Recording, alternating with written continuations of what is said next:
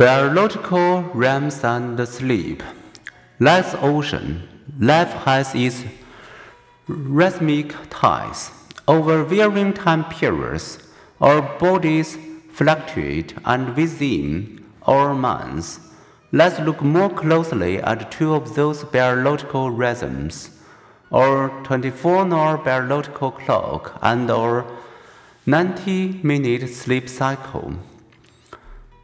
Circadian rhythm. How do our biological rhythm influence our daily functioning? The rhythm of the day parallels the rhythm of life.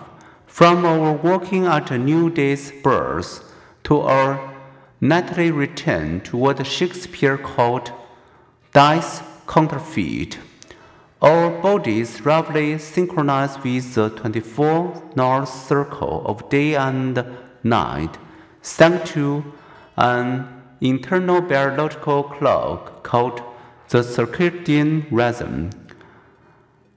As morning approaches, body temperature rises, then peaks during the day, dips for a time in early afternoon, and begin to drop again in the evening. Thinking is sharpest and memory most accurate when we are at our daily peak in circadian memories.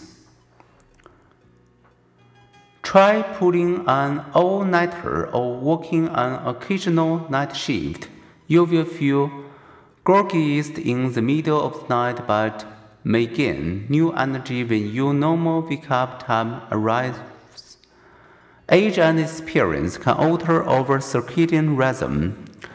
Most 20 years olds are evening energized owls with performance improving across the day. Most older adults are morning loving larks with performance declining as the day wearing on. By mid evening, when the night has hardly begun for many young adults, Retirement homes are typically quiet. After about age 20, we begin to shift from being owls to being larks. Women are become more morning oriented as they have children and also as the transition to menopause. Night owls tend to be smart and creative. Morning types tend to do better in school, to take more into initiative, and to be less vulnerable to depression.